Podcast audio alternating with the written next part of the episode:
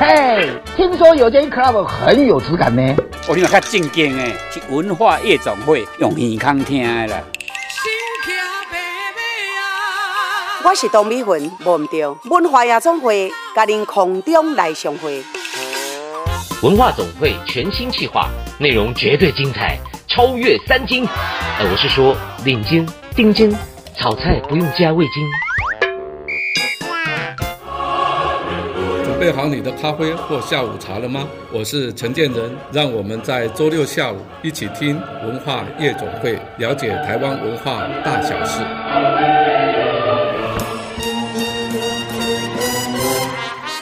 文化夜总会，狼客啊，进来哟！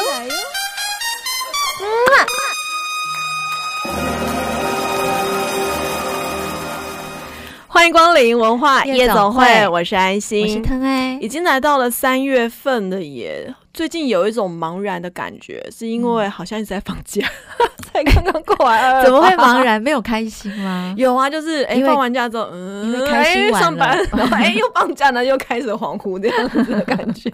好了，不要再恍惚，来进行第一个单元，文化很有事。嗯，文化很有事，真的很有事。我是周明轩。我们一起来搞戏。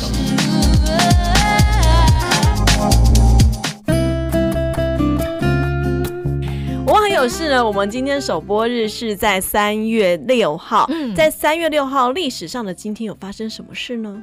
哇，我们今天三月六号啊，其实今天好像都会比较是讲艺术吧？艺术，我们每次都讲艺术啊。哎，真的 好，很有文化。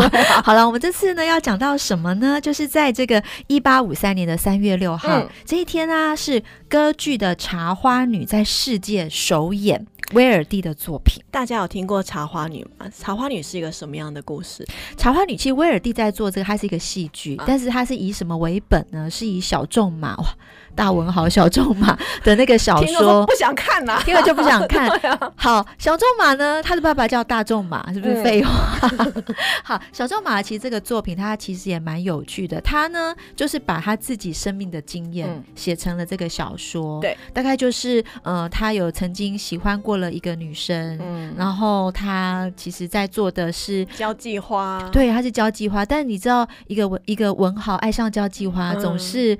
会比较多的是悲剧，在那个年代可能就有阶级身份的差别。对，这个故事听起来很像是以前妮可基曼跟伊旺麦奎格他们演的电影，叫做《红磨坊》。哦，对，很像，很像，很像，好像《红魔仿》其实也是以这个茶花女为茶花女为原型做出来的。对，那那个时候威尔蒂他在做这个呃茶花女的时候，他就觉得他要，因为他是个很厉害的这个剧嘛，来对来做这个编排。结果呢，第一次听说还失败。啊，怎么会失败？啊、失败的原因听说很，当时的那个茶花女就是那个交际花，对，她其实后来得了呃肺结核，对，然后肺结核就一直咳嘛，越咳就越瘦，其实身体不太好，嗯嗯、所以就绝症，对，是绝症，然后就就这样子肺结核就死掉了。嗯、但是呢，在这个威尔第安排的歌剧的这个女主角啊，嗯、当时咳血的时候，当时得到肺结核的时候，还有胖。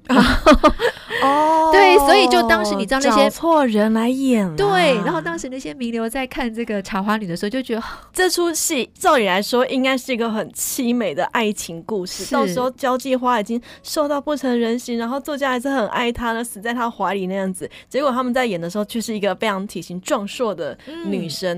哎、嗯，但是你要怪她吗？哎，你要你说唱歌剧啊，你会发现唱歌剧的女生她们都有一定的身材比例，才能够唱得出那个。高音，因为那个丹田，她需要去对啊，嗯、所以你能够怪威尔第吗？不行啊，他就需要那个声音啊。虽然那时候第一这个在首演的时候，其实是一个非常失败的一个歌曲、哦、啊，观众真的很难讨好，你没有想象的不行啊。嗯，对，好，这是在呃一八五三年的三月六号。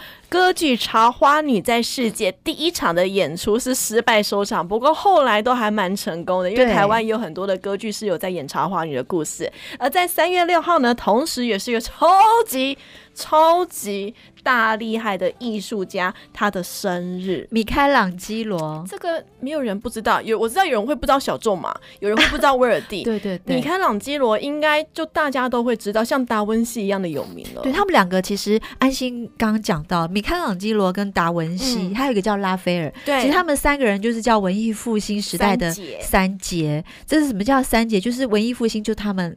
什么都合音包起啊？对，那讲到米开朗基罗，大家比较熟悉的作品，应该就是那个《创世纪》，有没有？手指合在一起的那个《创世纪》？对对对对对对，就是呃，天神跟凡人的一个界限的那种感觉的画面。嗯、而且他其实还有一个作品，但是我我小时候看，我其实是很不好意思的，不好意思，因为就是那个大卫，大卫像，大卫像，头孔光，那个、对，为什么会不好意思？因为不好意思，因为我们这种年代啊，然后这个性平教育，因为裸体嘛，对啊，性平教育又做的不太好，然后妈妈呢都会跟都会跟我们讲很多那种 对要保护自己的那种概念，所以我小我小时候看到那个大卫像，因为我们在美术课，哦，然后美术课不是都会画画吗？然后老师就有讲到大卫像，嗯，我其实是觉得很害羞的。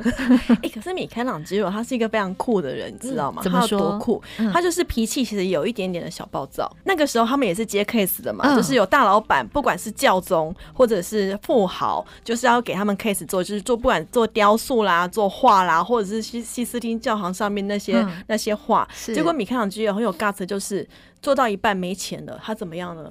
他就骑上一匹马。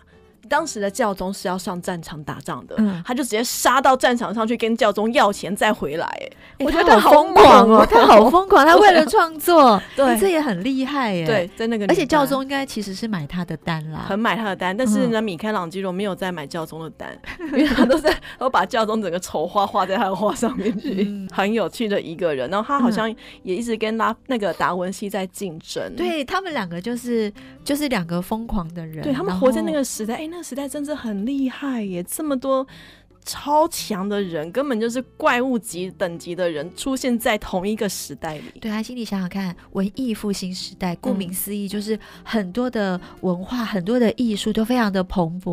那他们两个就是彼此竞争，不管是做雕塑，嗯、或者是画画。好，或者是在这个嗯爱情的一个想象上，嗯，我不知道他们是相惜还是相嫉妒，我觉得都有哎，欸嗯，就是都有。有的时候必须要有一个呃势均力敌的对手，你才可以激发你的创作能量。所以幸好他们都活在那个年代，所以才会有这么多精彩的作品，让我们现在都看得到。的对，所以在呢一四七五年的三月六号，米开朗基罗他出生了。这是今天的文化很有事。今晚要来点名人坐台，啊啊！所以今天是晚上来坐台。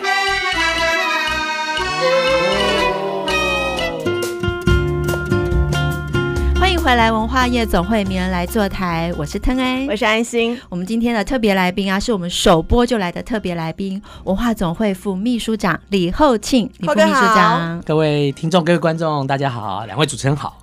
好，李厚庆，好，你赶紧来进来，来夜总会这个节目，是，你心情，你上次开播你就来，你跟焦哥一起来，嗯，啊，这次来你有什么样的任务？哦，我没有任务啊，哦、我就很很想念两位主持人啊。啊，那如果我还在继续问你文总搞什么，你会不会打我？不会啊，内容你还要问？不会啊，我们一直有新的内容。对对，对，因为文化总会这个地方真的是一个大家只知其名，但是很多时候也是不知其所以然。但他办了好多好厉害的活动，对不对，腾 A？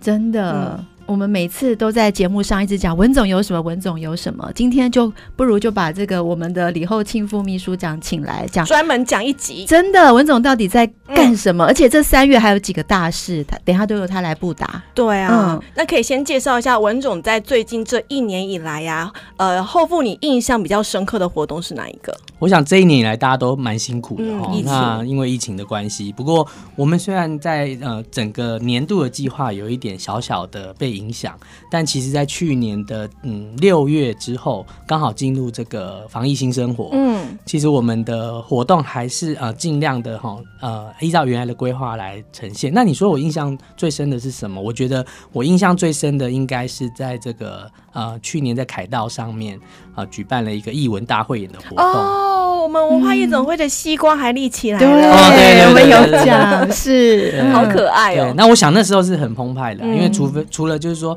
有那么多的团队在三天时间在凯道上演出，其实它比较重要的是它的象征意义，就是说，哎，我们的这些文化的团队，嗯，可以开始。如常的去进行展演，对，然后让更多人来欣赏他们的这些呃表演。啊。哦嗯听起来文化总会就是，嗯，一样有那么多的计划，要做那么多的事情。可是因为环境有时候，比如说像疫情有一些改变，嗯、所以穷则变，变则通，就想出了一些有的没的，哈。那那有的没的，你们好像还有做你们啦，其实也是我们，就是那个 Zero 那个在圆山大饭店那个那个也印象很深刻。啊，那个也是一个是怎样的活动？嗯，应该是这样说，在去年的五二零就职的这个活动。嗯好，是由那个文总这边来负责。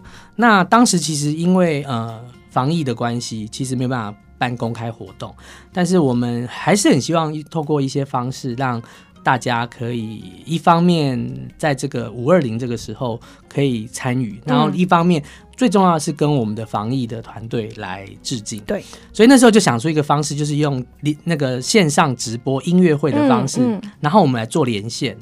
那那时候一直希望说每天都是零。啊，加零加，所以我们 keep zero，好，然后每个人都是呃英雄。那我们用顺时针的方式，从台北的这个啊圆山饭店好做第一个表演，然后到了台东，到了高雄，到了台中，再到新竹，最后再回到凯道。嗯，然后利用这样的一个呃接力演出。然后完成一个大约两个小时的一个音乐线上音乐会，是。那其实印象非常深刻，因为在这样的音乐会上，每一组表演团体他透过他的个歌曲，嗯，好，然后去展现对于呃台湾对于这些呃医护人员也好，嗯、还有很多防疫人员的一个致敬，嗯，那我们也透过影像去看到，哎，其实两个小时，你发现台湾。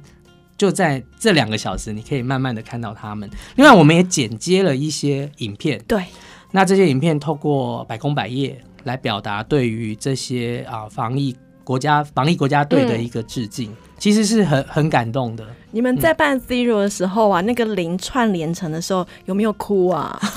我们其实很感动啊。对呀、啊。但我们那时候因为很紧张，很紧张，因为这个很挑战呐、啊。哦。因为每一吗？对，因为它每一个点要衔接好。所以他他是 live 的，他不是他不是先预录的，对，状况很多一个的接力。而且你知道那个线上的那个月看呐，就那那个呃大概几一一小时，呃，我们统计大概有七十万人次，七十万人吗？呃，同时哦，在线对，那当然我们透过很多平台，嗯，对，通过很多平台同时让大家看到，所以这个蛮重要的。嗯，那。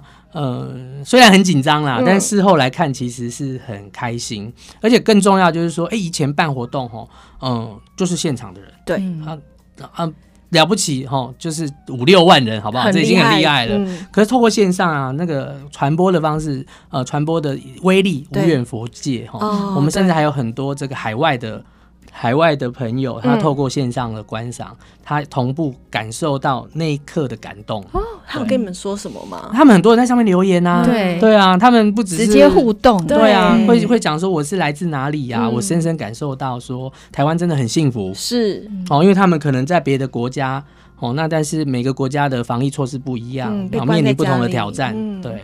哇，这个真的是这个是去年非常印象深刻的两个活动、嗯、当中，艺文大会也是在、嗯、我记得是端午节那段时间平安办的好多，而且它不是只有说年轻的团体有上去，是包括一般传统的呃文化表演也都有一起同时上台。拼场 battle，你知道吗？对，同时有六个舞台，对，在那个周边呈现。哇，那实在是太厉害，而且光是在规划就很辛苦了。哇，那时候也是临时决定，对，临时啊，这个有办法临时决定。因为那时候决定防疫新生活，嗯，恐怕也不是一年前可以规划的。对哦，那如何在这个 timing 上赶快的透过一个象征性的活动，嗯、然后去鼓励大家，哈，就是走到户外，然后有一些活动，它在一定的规范下都是可以如常进行的。哦，对，我想文化总会很有趣，就是说，嗯，我觉得办活动好像大家全国都会办，嗯、但是呢，要在每一个呃，要就是每一个什么事情发生的时候，要灵机应变这件事情，嗯、其实就要保有那个弹性跟活力。对，至少因为其实我也是文总的员工，必须讲，就是说，其实有这么多的伙伴在为了这件事情，然后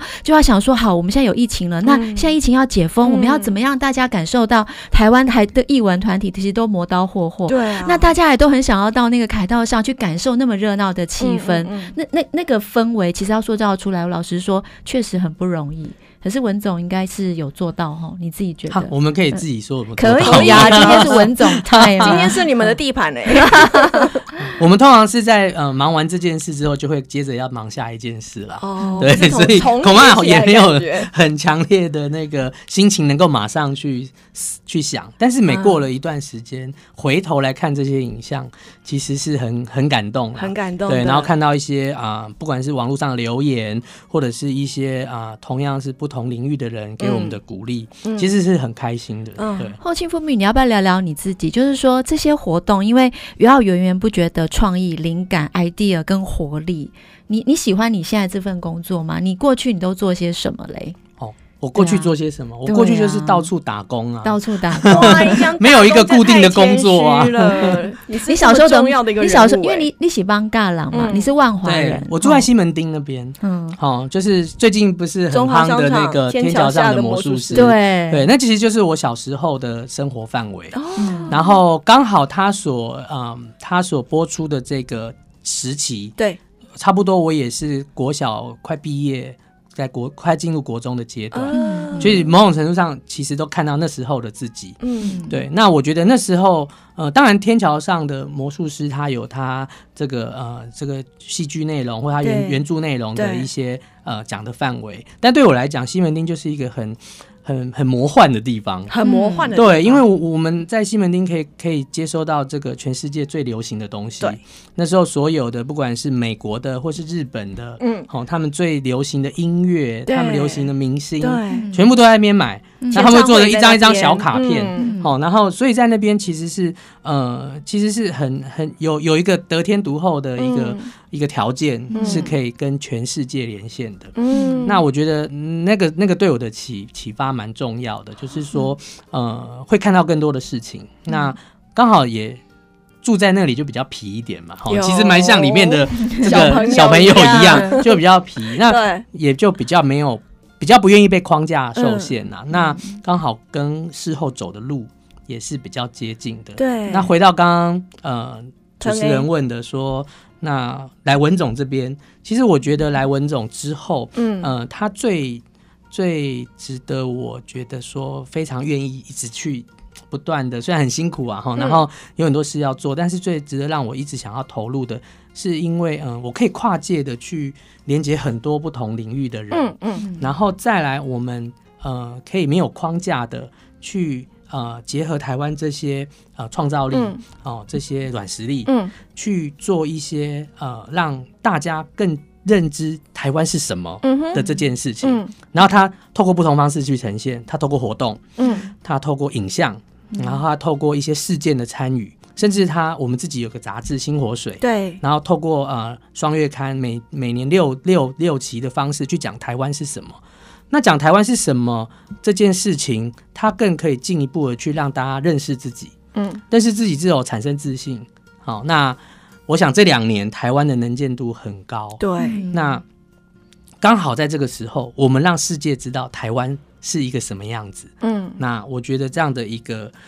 呃，时机点跟这样的角色，嗯，还有我有机会做到的这些空间，我觉得都是很让我觉得，呃，我在这地方非常非常愿意努力，然后跟着我们这些团队一直有动力的感觉。对，我常常都觉得啊，唯有李后庆能够超越李后庆，因为我们每年都觉得应该就是这样了，还有什么？可是往往在到了那个事情发生的当下，又可以有又突破了，对，又突破了。不会，这是大家一起啊，嗯，对。其实像文化总会，就像我们第一集的时候有。大家跟大家提过的，早期的文化总会提到的时候，就是琴棋书画。但是后复你来文总多久了？呃，已经快四年了。四年了，嗯、这几年下来的文化总会给人家的印象就是有活力、像新活水一样的有活力，这样源源不绝出来，很活泼，而且包括你们脸书的粉丝也是。暴增，我只能说暴增，大概是哎、欸，这样算几倍啊？五六倍这样增加、欸，应该不止五六倍。我们其实团队刚进来的时候是三千人，哎、欸，是后副讲啊，三、嗯、千人啊，现在孤野狼现在五万六千多人，哇塞！当然跟很多这个知名的这个粉丝团比起来是差很多了、嗯。对，就像你们说的，可以跨界，它可以传统跨流行，流行再跨译文，然后再跨一大堆不同的，嗯、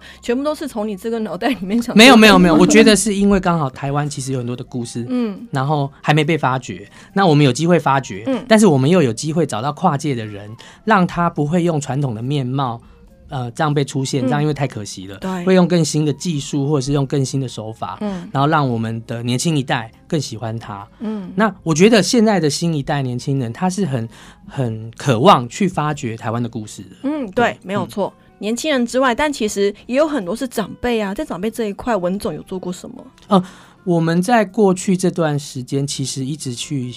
透过不同的形式向他们致敬，比如说我们有一个系列的影片叫《匠人魂》，嗯，那他们很可能是一辈子就只想把这件事情做好，对，但他们已经年纪大了，甚至他们也不一定有传人了，嗯，那我们如何透过影像的方式，把他们的这样的一个精神跟身影，让更多人可以知道？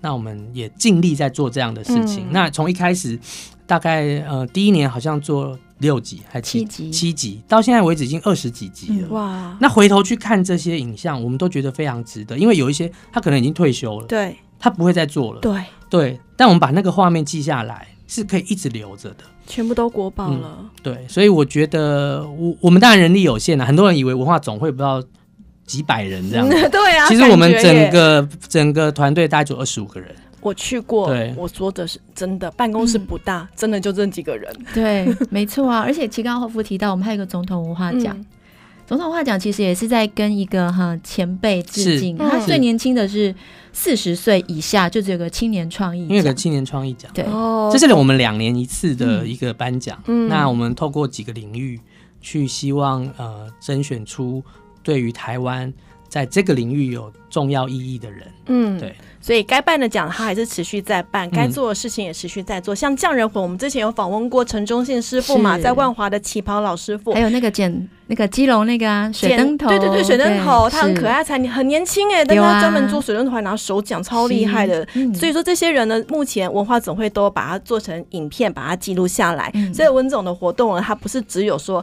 呃在户外开放式的、线上有趣的，还有做静态的，什么样的都有。这就是文化总会它。他厉害的地方才只有二十五个人哦，有办法做到这么多的事情，实在太强了。我们今天名人坐台单元专访到的就是文化总会的副秘书长李厚庆。休息一下，待会回来，马上回来。今晚要来点名人座谈，好啊，所以今天是晚上来座谈。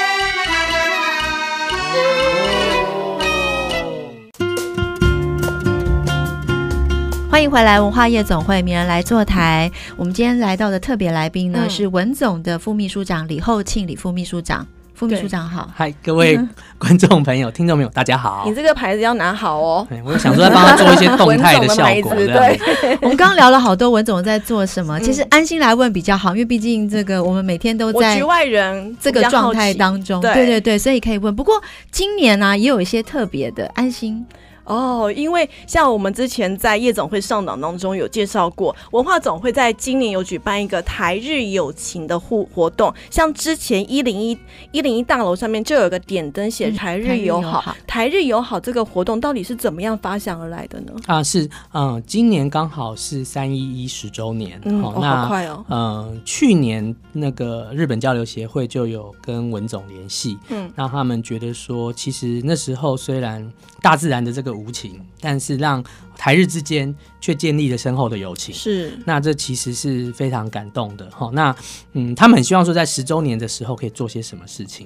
好，那我们在过去的这一年当中就进行很多的讨论。嗯，所以刚刚主持人提到的，就是在一月二十三号已经在这个台北一零一有个点灯，那他用一月二三一二三启动来启动这一整年台日友好的一些相关的一些计划。一整年啊，维持一整年。嗯，哦，那活动会有哪些？嗯，其实在这一整年里面会有活动，然后会有一些跨界的结合，嗯，然后可能会有一些展览，嗯，然后甚至也会有一些歌曲。好，会在这这一年中产生。嗯、那嗯，最近比较这个呃值得期待的，就是说，在这个三一周年的这个时候，嗯，呃，文化总会跟这个日本交流协会大概会有两件事情会发生哈、嗯。那一个是这个呃三月十三、十四，哦，会在华山有一个音乐会跟市集，嗯，然后以这个台日友情为主题。那另外在华山呢，在三月十号也会有一个啊、呃，以这个这个。东北地震后的十年，为主题的一个展览，会做比较长的一个展览，在这个地方发生。那另外一个呢，就是我们在这个关渡美术馆，我们邀请到奈良美智先生来进行一个特展。哦，来了。重点啊，摩拳擦掌一下。今天最主要就是来讲这个活动，安心卷起袖子，袖子来了。对，奈良美智特展，嗯，这是一个多么大的艺术界大事啊！尤其是在全球都还在防疫的期间，有一个日本这么厉害的艺术家，他本人还来到了台湾，他的作品来到台湾，在这边来展出。请问这个缘起到底是怎么来的啊？缘起就要说到一年前了，一年前了。啊、呃，一年前的时候，我记得啊、呃，台湾这个一直在做防疫的相关工作，但也同时不忘记能够为国际社会做些什么。嗯，所以那时候有一部分的口罩，我们就去帮助了这些国一些国家。那那时候，呃，我们也帮助了日本。啊，所以那时候奈良美智先生在他的 Twitter 就特别感谢台湾的帮忙。他主动吗？无预警的，嗯、对，无预警的，对，没有人可以控制他，他就是很有感觉，他就把它放在他的 Twitter 上。对，那呃，因为过去过去其实他跟总统的 Twitter 有一些互动，嗯，那所以总统也到他的 Twitter 上面去回应他，好、嗯，然后还。我记得还有介绍一只猫给他看，对，才讲讲，这样感觉好好哦。奈良非常的喜欢那一只猫，他已经不止一次主动的在那个他的 Twitter 上提到总统那一只猫。嗯嗯，然后他有说他很喜欢台湾，然后他也希望未来有机会能够来台湾办展览。所以那时候，呃，文总就呃开始跟他用那个 email 来联系。嗯，那我们跟他说，其实我们明年就是今年，好，刚好是这个。呃，一个台日友情的一个重要的一年，嗯，然后想问他有没有机会来台湾办展览，嗯，那他回复我们说，其实他个人的展览可能还要一段时间，嗯，才会开始启动，不过他觉得非常有意义，嗯，因为奈良美智他自己就是这个东北亲生的人，对，所以这个地震对他来讲有非常大的一个影响，嗯，那他也相对的也感受到台湾那时候的这个大力的帮忙，所以他就说，那我们。不如来规划一个特展。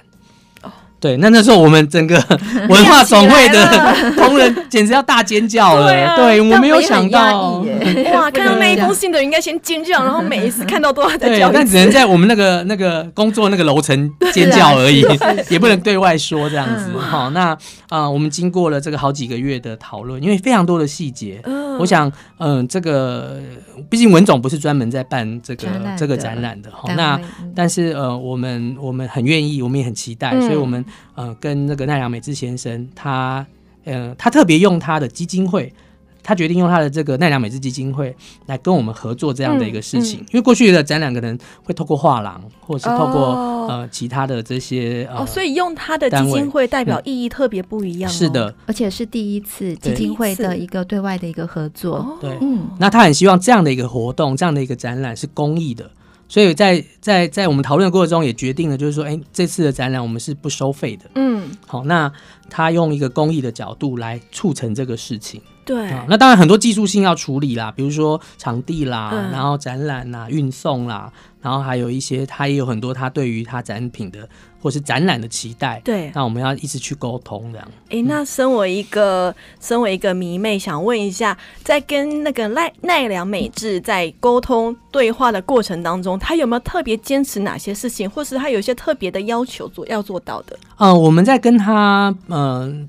应该是说跟他的这个，我们其实是跟他的助理来做沟通了哈，啊，但是他会如实转达奈良美智老师的一个心意啊，好，那他有一直强调就是说，他希望说大家来看他的展，是能够静下心的来感受他每一件作品所传达的一些讯息，嗯哼，所以他对于这个空间还有这个地点，嗯，他其实会一直这个斟酌再三，哦，所以光是地点这件事情，我们呃也提出了我们的建议。然后他也有呃回馈一些他的想法，嗯，哦，那所以就是说，在光这个地点就来回了很久了，大概有两两三个月。你们给他好多个地点，他都不是很喜欢。但他会有不同的疑问，嗯，然后呢，我们就会再去做一些更完整的说明，嗯，那地点决定了进进进去之后，就是空间要怎么处理，对，好，所以有时候有时候可能到了空间，他会觉得说，嗯，那这个地点不适合，嗯，好，所以其实很多细节一直要沟通的，好，那。但我们很很愿意这样子来做了，我们也希望说。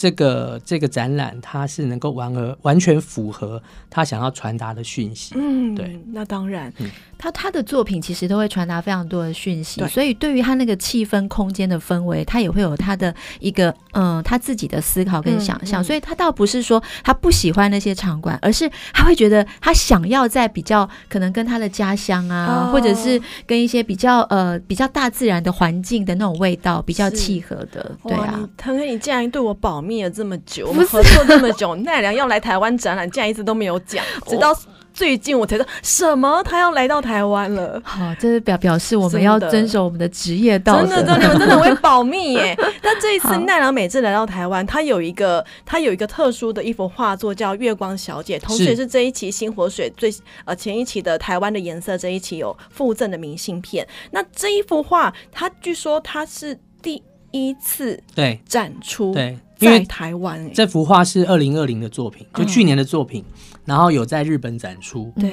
但是因为这个展出之后，就因为全全世界都因为疫情被影响嘛，嗯，哦，所以他就一直还在日本。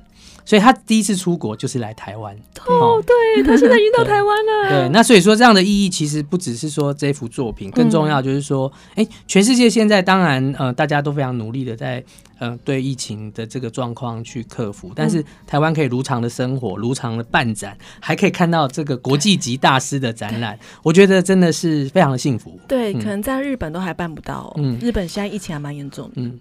他们的展览就是会有蛮多相关的规定啦。对，那那那台湾这边当然规定是有，可是相对于很多国家，我觉得我们我们我们很幸福，真的是很幸福的一件事。我好像心一直跳针哦，是因为太幸福了。对啊，真的好好哦。好，那既然。因为现在大家都已经知道奈良美智他已经人已经到了台湾，现在在紧锣密鼓的策展当中。我们呃首播的日期是在三月六号，他是三月十二号就要展。嗯、请问一下，奈良美智先生他会在台湾有公开活动吗？哦、呃，他这一次其实特别愿意来这个隔离，嗯、然后呃加上符合相关规例。嗯、其实最重要的，他有说他是为了要策展，哦、要为了要把这个展给布好，嗯。嗯，所以他一定要亲自来一趟。但是因为他的行程非常的非常的密啦，对，而且他的行程不是某不是只有台湾，是全国全世界的，嗯，好，所以他很可能布展完，他就要马上赶去下一个行程，所以截至目前为止，我们在。呃，在在沟通、在讨论上，基本上都是对于展览的相关呃准备工作来进行，嗯，哦，暂时没有任何的这个公开行程。所以换句对，就是他不会有公开的一些开展啊的一些记者会，嗯、或者是，但是如果你在这段时间在展览期间，你去到关渡美术馆的话，哎，搞不好你旁边会站着他，谁知道？有可能呢、啊。这这是那个主持人说的，我说的，我说的哈，我是希望这样，所以每天都要过去看一下，因为这次的展是免费的嘛。是奈良先生的要求，的对。对，他的地点是在关渡美术馆。对，总共会有几幅画？呃，我们这一次的作品，其实从原本在去年跟他沟通的，可能只有十幅左右，哦，慢慢的增加，增加，然后到目前为止，他还在做最后的确认，嗯、但是可以确定的，就是说，除了有像月光小姐这样的大型画作以外，嗯、那另外有很多他的这个手稿。嗯，然后甚至它有一些手稿是在不同的这个材质上，比如说木头啊，嗯，或者是说呃其他材质上去呈现，对，所以其实是很很难得看到的，好，然后另外也会有一件这个立体的作品，嗯，对。所以是、嗯、是很值得期待的，真的耶！现在很多人已经摩拳擦掌，就是看、嗯、看第一天开展就要冲到关渡去。最近关渡的交通要留意一下。他他他的粉丝页，就我们有创那个奈良美智特展的那个粉丝页嘛，嗯、在创立的那个到了中午啊，不过就三个小时的时间，嗯、就五千万的人按赞，五千万，五千，吓死我了！五千人按赞，五千万加个万，五千，我也吓死了。五千人很厉害呀。是很厉害啊！对啊，可是他的魅力魅魅力是无限的。不过我这边也要特别就是呃呼吁一下，就是说呃整个展期其实，在关渡美术馆哈还还有有将近大概三三个月左右。哦，好，那所以就是说其实不用不用在一开始就就就马上来看了哈。对，那另外就是说呃其实我们在呃我们也先前公布了嘛哈，我们在高雄跟台南。也都会展出一样的作品吗？一样的作品，移师到台南高雄是，是，所以奈良美智原则上他会在台湾，他的作品会在台湾跟我们一整年，真的太棒了。好，所以可能有有有不同的朋友在别的不同的县市哈，嗯、呃，不要急，好，那我们觉得最重要的是在一个呃舒服的气氛下。来观赏他的作品，嗯，哦，所以或许不用在一开展就马上来错。来一窝蜂的过来，因为他会接下来也会到台南跟高雄，然后在对。在关渡这边也会展出一段时间，所以我们可以慢慢的细水长流看，因为它免费嘛，是，是你也不用急着讲什么优惠票，都不用担心。那另外在节目一开始，除了奈良美智之外，也有讲到说在华山有办市集，这个市集它只有两天，在十三、十四号。对，这是十三、十四的这个呃，这个叫台日之星哈的一个。嗯一个活动哦，它除了市集还有演唱会。嗯、那我刚刚有提到，就是说这一次其实有一首歌哈会非常特别，嗯、是由灭火器乐团哦来创作的。嗯、那灭火器乐团在五年前其实也创作一首歌，叫做《继续向前行》。有好，那这一次呢十周年，他也再度再创作一首，那为台台日的这样的一个友情呢来做一个一首歌这样子。哦、所以在当天哈，这应该是在十四号。会做演出，嗯、那十三号也有别的团体哈会在现场演出，所以有市集可以逛，嗯，然后有这个演唱会可以听，嗯、然后另外还有刚刚提到展览，三月十号开始的这个展览，也在华山的这个园区，可以去看看这个展览。它透过日本的摄影师，嗯，有一些摄影的展览，它也会展出，就是有好多。日本知名的漫画家，哦，他有手绘的签名，感谢台湾。嗯，另外呢，感谢台湾，嗯，他们是感谢台湾，不是看他们作品，对，他们作品漫画店就看得到了，对，他们特别感谢台湾，好，那他其实很感动。然后另外还有就是几个台湾。的这个呃，像文总啊等等几个单位，在这几年台日的相关的一些呃活动或什么，嗯嗯、也会透过呃各种形式来呈现。嗯，另外还有鸟屋书店也选了几本跟台日有关的书，嗯、是。那这些选书也在现场哈、哦，会会给大家看。哦、那我觉得呃，其实呃，它的展间虽然说不是非常大，可是我觉得这样来了一趟，我觉得过去台湾人给。日本很大的温暖，嗯，那其实期间日本也给我们一些温暖，包含几次花莲的地震，对，哦，还有其他地方有一些啊、呃，也是地震的状况，他们都给我们支持，对，所以这个呃台日相关的友情其实是非常深厚的。嗯、那有一些感动的事情，或许透过这个展览会有更深的体会。是，嗯、而且像我们去日本的时候，也感受到日本人对台湾人的友好，对，其实是非常浓厚的、哦。刚、嗯、好因为呃今年是疫情嘛，那明年能不能够出国都还在观察，大家也对日本是非常的想念，刚好可以。可以趁着这一次文总举办一整年一系列的台日友好活动，都可以去体验一下我们双方彼此之间的情感，嗯、然后再重新对 伪出国的感觉，然后体验一下日本在十三、十四号三三月十三号跟三月十四号在台北的华山这边呢有呃。相关的市集跟特展可以过来看，另外就是三月十二号奈良美智的特展也会在关渡美术馆这边来展出，之后还会跑到台南跟高雄，嗯、所以南部的朋友不用紧张，你们也看得到哦，哈，值得期待，对，值得期待。嗯、文总真的是惠我良多啊，太棒了！今天很开心，名人坐台单元邀请到的是文化总会的副秘书长李厚庆，厚副谢谢，谢谢谢谢主持人，谢。谢厚副，谢谢。夜总会上档，What's next？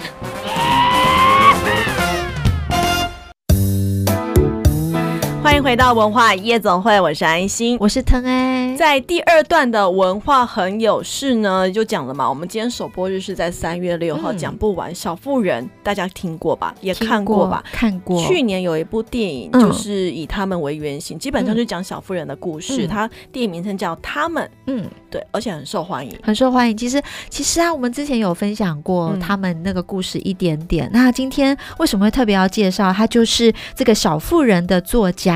嗯，他叫做路易莎，他的忌日，他在这一天离开了世界。他写下了《小妇人》这一本，应该是他最有名的一部作品了。嗯，而且这本据说是他的自传，我觉得是，因为她刚好就是四姐妹，那跟我们家一样，跟你家都一样。嗯、他刚好又是呃那个最喜欢。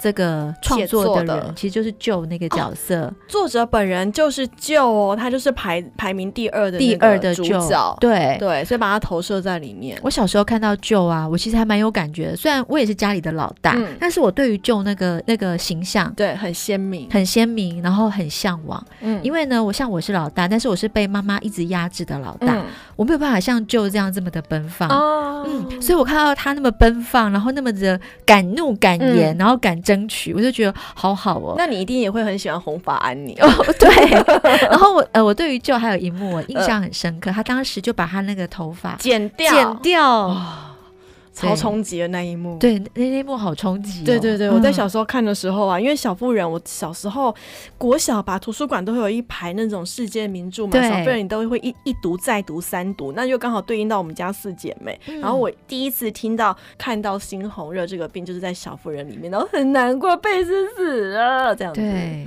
哦，那一刻，因为她们整个姐妹，但是我觉得，嗯，那个时候看到她们这个家族，就是四姐妹，因为、爸爸也不在，然后又是妈妈，然后。他们那样非常的团结，然后各自发生的故事，这、嗯、就会投射在自己小时候的记忆里面。可是你看《小妇人》哦，她、嗯、是在一百多年前创作的，嗯、那里面旧的角色，她其实非常有现代女性的感觉。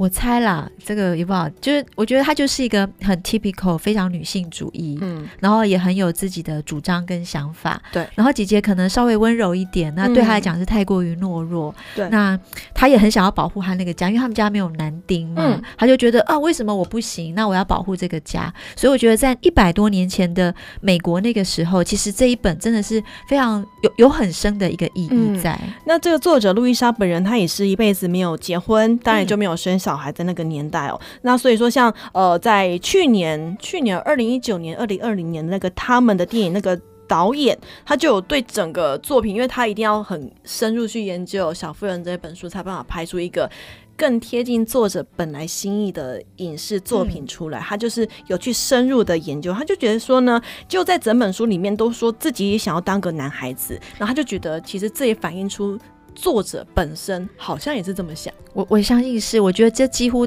当然大家说半自传，但我觉得几乎就是他自己的一个心理流动，然后做出来的一个作品。对，所以小妇人，如果你看书，你会觉得有点困难、难以进入的话，你可以先从电影看起，然后再回去翻书。因为我知道去年小妇人啊这一本书它有出新译版，而且呢，因为电影的关系卖的很好，卖的非常非常好，所以有时候是互相带动的哈。那是在一八八八年的三月六号，十九世纪的时候，美国小说家。写出《小妇人》这一部经典作品的路易莎·梅奥尔科特在这一天过世了。大家如果喜欢《小妇人》的话，可以认识这个作者多一点哦。这是今天的文化很有事，同时我们文化夜总会今天的节目，希望你会喜欢。下礼拜再见，下礼拜见，拜拜，拜拜。